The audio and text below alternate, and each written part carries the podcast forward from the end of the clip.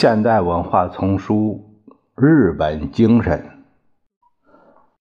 作者美国 Robert C. 克里斯托弗，由马全、孙建龙翻译，播音释了。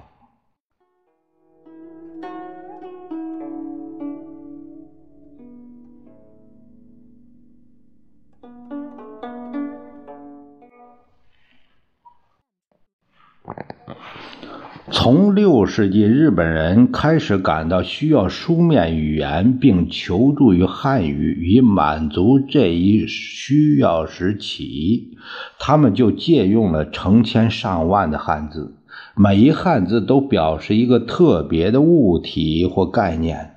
最大的日本词典共收有五万个汉字，其中有些字是由四十多道笔画组成的。然而，实际上，其中绝大多数都很少用到或根本不用。从1946年起，完成日本九年制强制教育的青年人，只啊，这个“只”是双引号的，只需要学会1850个汉字。学会了这些汉字，就可以看懂日本报纸了。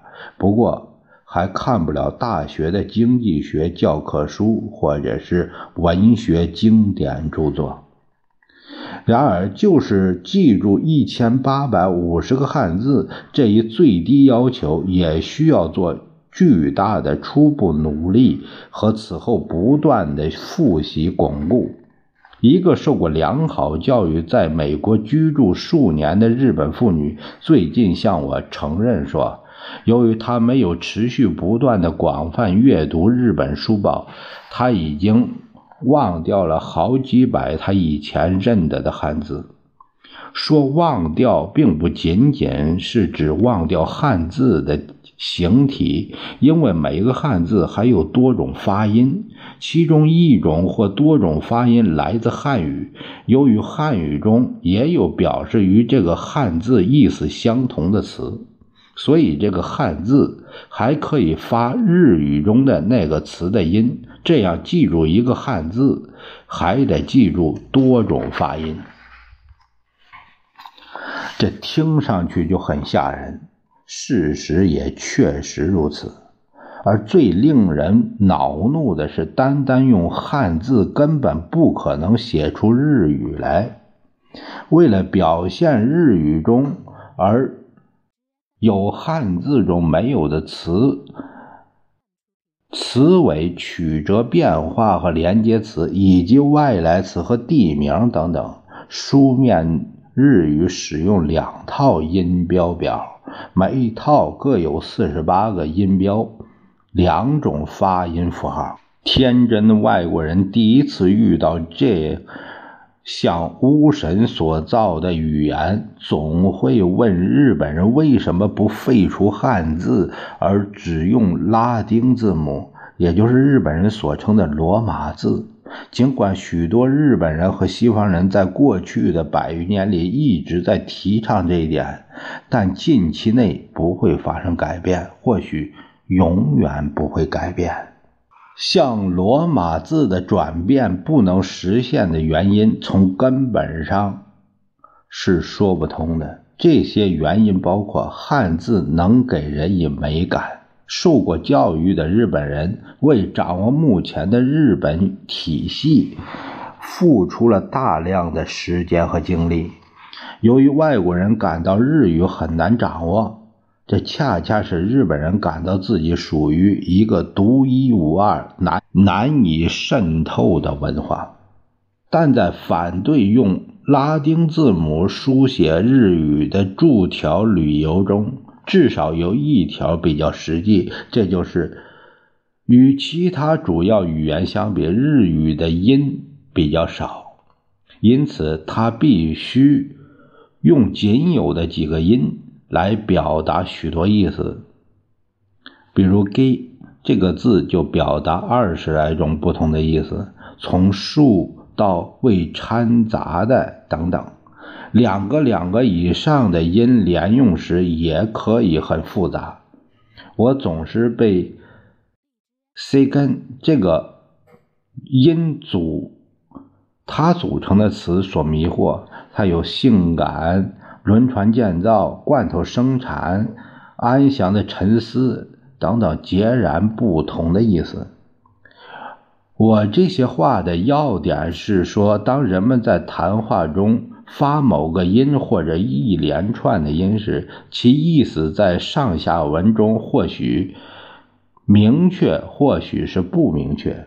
一旦不明确，要使听话者明白的唯一办法是告诉他你所想表达的那个意思的汉字。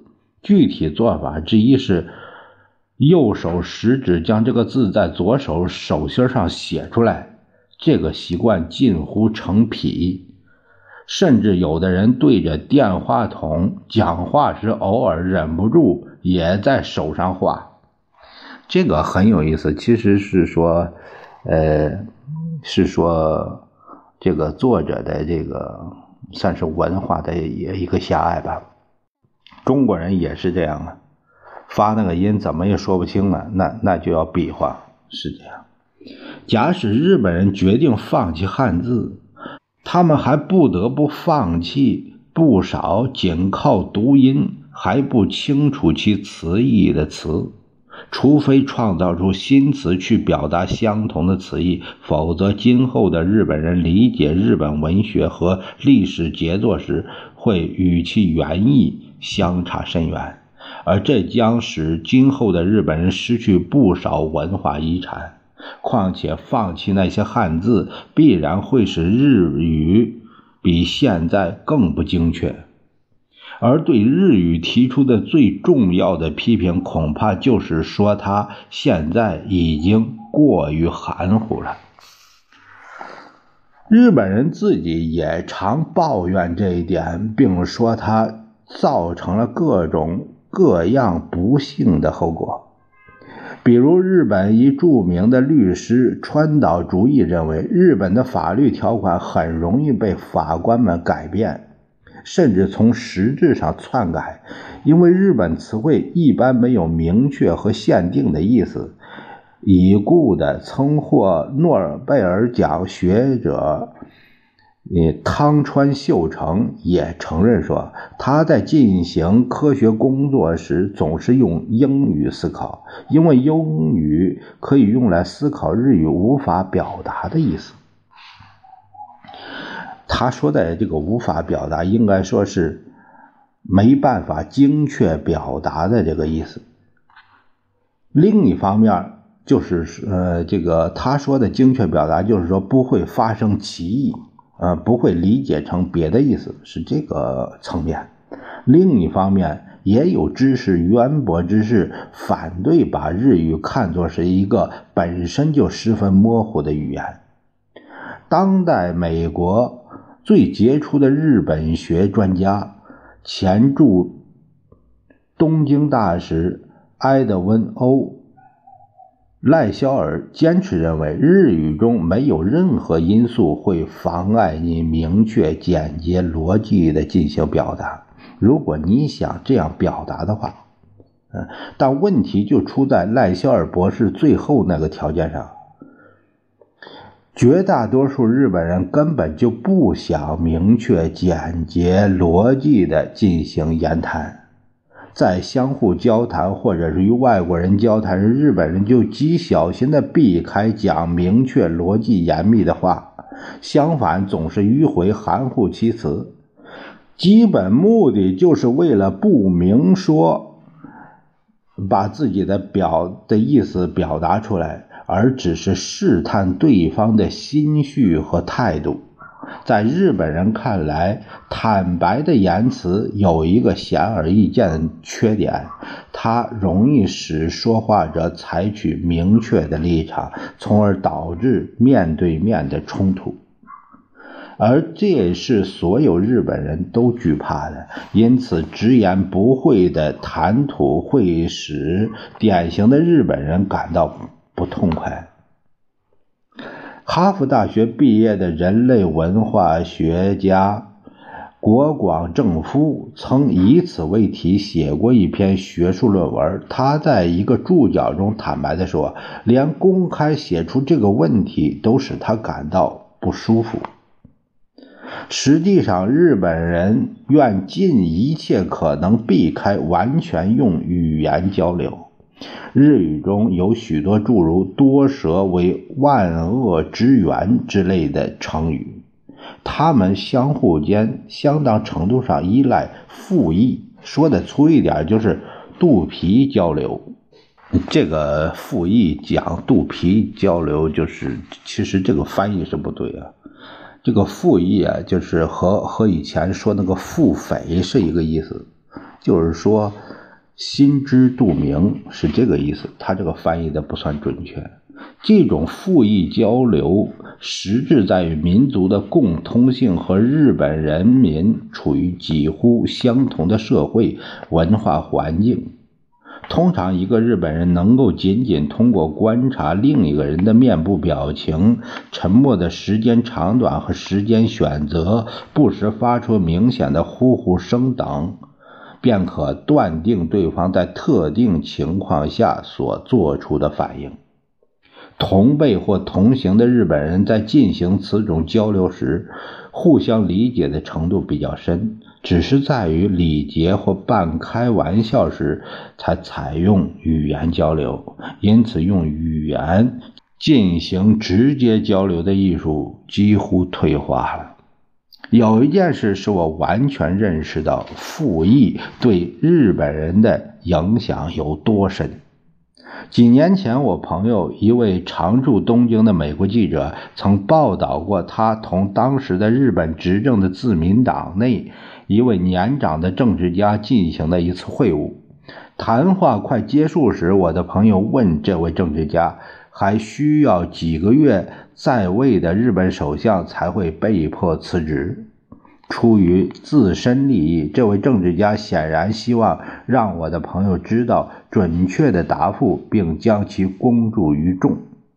然而，由此产生一个问题：一方面，这位长者明确感到，即使对一个很有学识的外国人，也无法使用默契式的交流方式；另一方面，终生的习惯本能地阻止他直言道出。结果，他便不断的喃喃重复：“很难说，很难说。”同时，又用食指在桌子上十分明显的画了个数字七。当然，这是一个极端的例子，但许多日本人不能对直率的问题做出直率的回答，确实常令外国人头痛。